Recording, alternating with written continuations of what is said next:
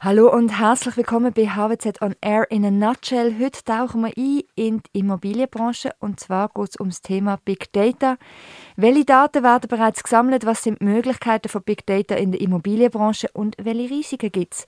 Auf diese Frage gehen wir ein mit dem heutigen Gast, der Peter Staub. Er ist Verwaltungsratspräsident und Gründer von der Pomp Plus Consulting AG und er ist Initiator vom Digital Real Estate Summit und er leitet auch noch an der HWZ der CS Digital Real Estate. Herzlich willkommen. Hallo. Peter, wenn ich an die Immobilienbranche denke, dann sehe ich eine Baustelle vor dem inneren Auge und die Baustelle sieht gleich aus, wie als ich Kind war und wie wenn ich alte Bilder anschaue. Also ich sehe dort nicht wirklich eine Digitalisierung. Wie groß ist denn der digitale Reifegrad wirklich in Immobilienunternehmen? Ich glaube, den ersten Eindruck trügt nicht. Äh, generell äh, handelt es sich bei der Immobilienwirtschaft, insbesondere bei der Bauwirtschaft, um eine traditionelle Branche. Aber ich glaube, jetzt mit, dem, äh, mit den zunehmenden digitalen Technologien tut sich doch einiges verändern.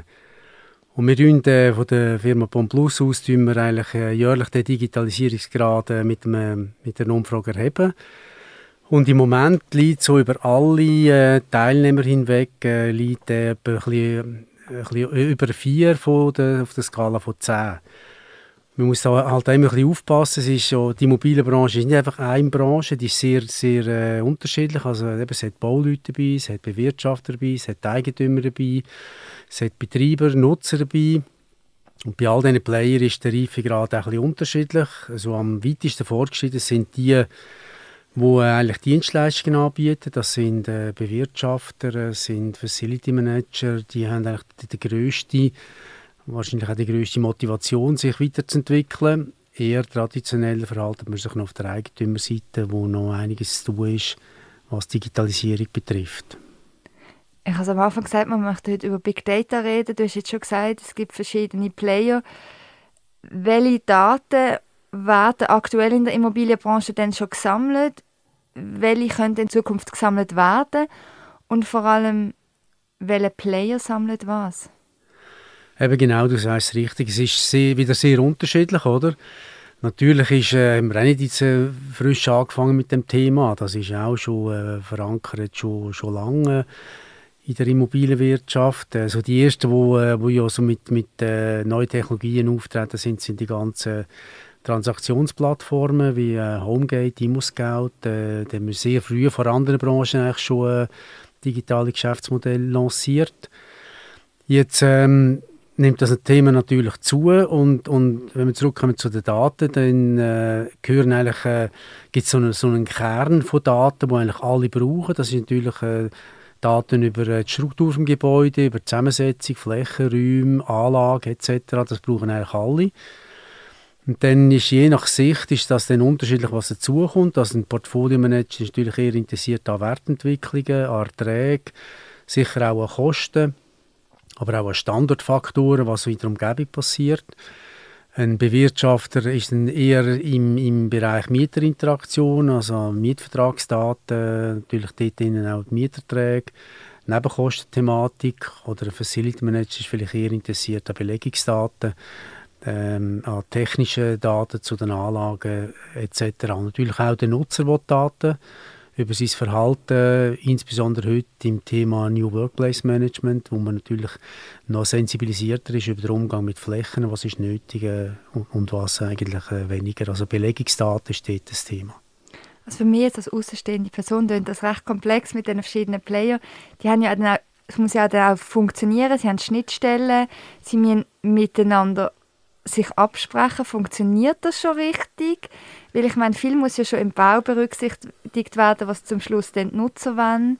Wo ist so, so die grössten Herausforderungen? äh, sind auch wieder zwei äh, zentrale Punkte, wo wir heute eigentlich äh, daran arbeiten. Das eine ist äh, Standardisierung.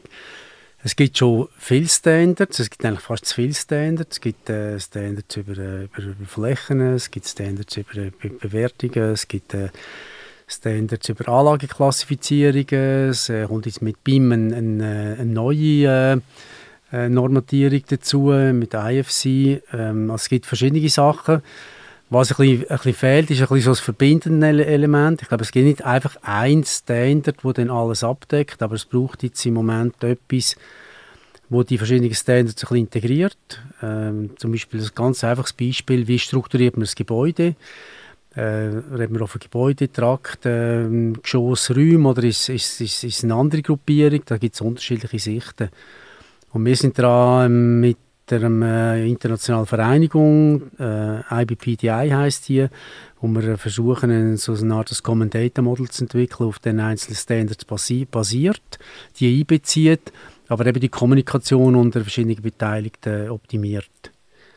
Aber es ist ein Herkules-Projekt. Das ist ein Herkules-Projekt und natürlich auch viel, viel Widerstand, aber ich glaube, es ist der richtige Weg, weil äh, wie will man nachher zum Thema Big Data kommen, wenn man einfach immer äh, scheitert an der, an der, Kommunikation von dem System und, und den Menschen untereinander.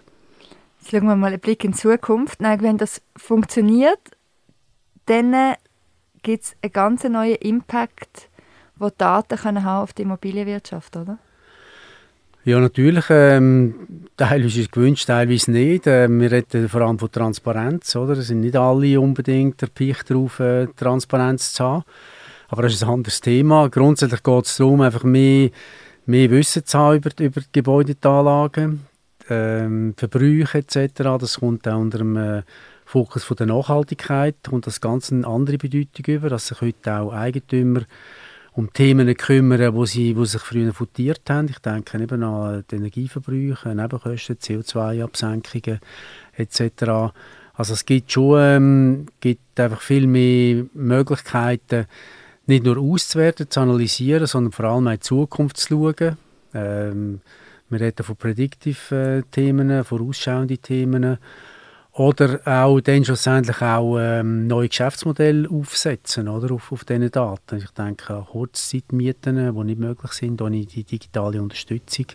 Flexible Vermietung von, von Ressourcen, das sind, das sind ähm, grosse Themen, die hier auf uns zukommen.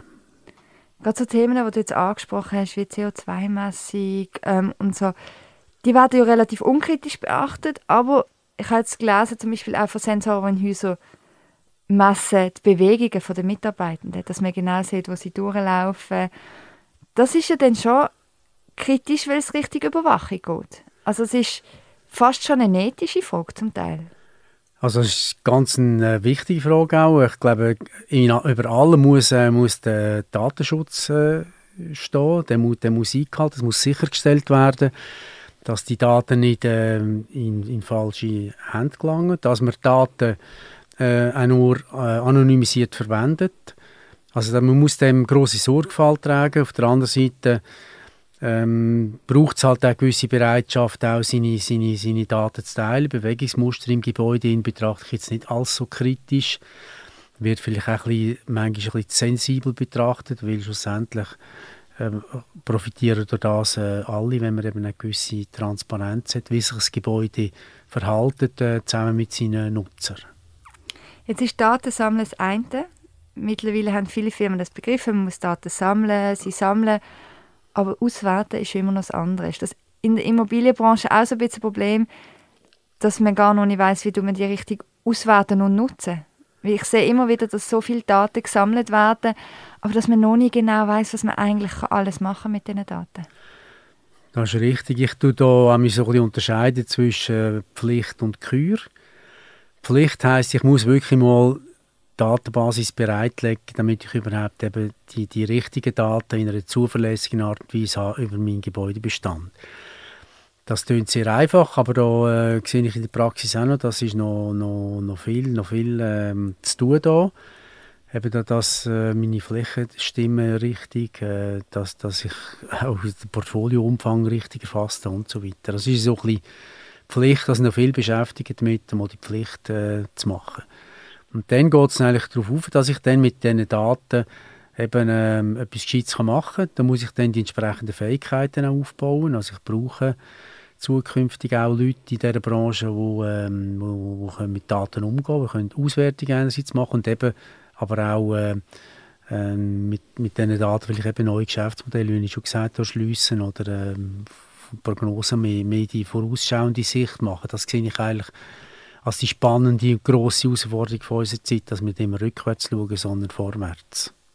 Und bei Unternehmen ist ja gleich das Bewusstsein ist da, Big Data ist ein Wort in der Geschäftsleitung, das ist wichtig, aber der Plan hätten, haben die wenigsten. Wo oder wie sollen denn Unternehmen starten in der Immobilienbranche?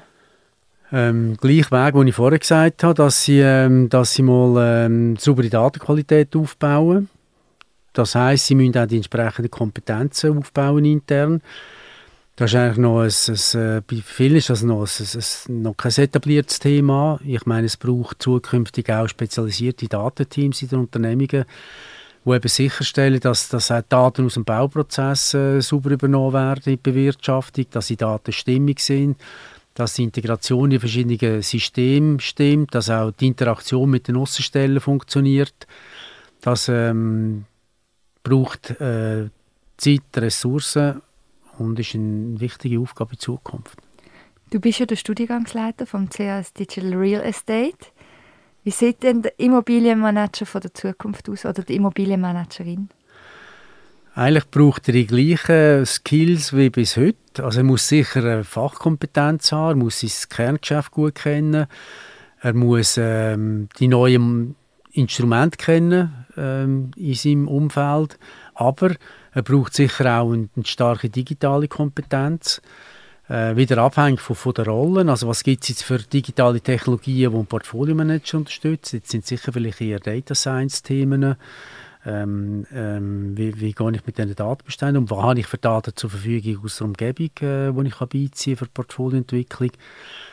Und ähm, andere äh, brauchen dann vielleicht ähm, andere Daten, eben wie gesagt, der Facility Manager und, und der Portfolio äh, Property Manager ähm, müssen, müssen, vielleicht andere Datenbestände aufbereiten, aber ähm, alle brauchen eine verstärkte digitale Kompetenz und das ist eigentlich da, wo wir in unserem Lehrgang aufnehmen wollen, dass wir dann äh, Wissen geben, wo nicht allzu fokussiert ist auf eine bestimmte Rolle, sondern wo eben auch eine gewisse Übersicht gibt im Markt, was ist möglich, was ist nicht möglich, auch gerade so wichtig und ihnen einen guten Rucksack gibt, äh, für äh, die Zukunft äh, zu meistern, wo viel Potenzial hat.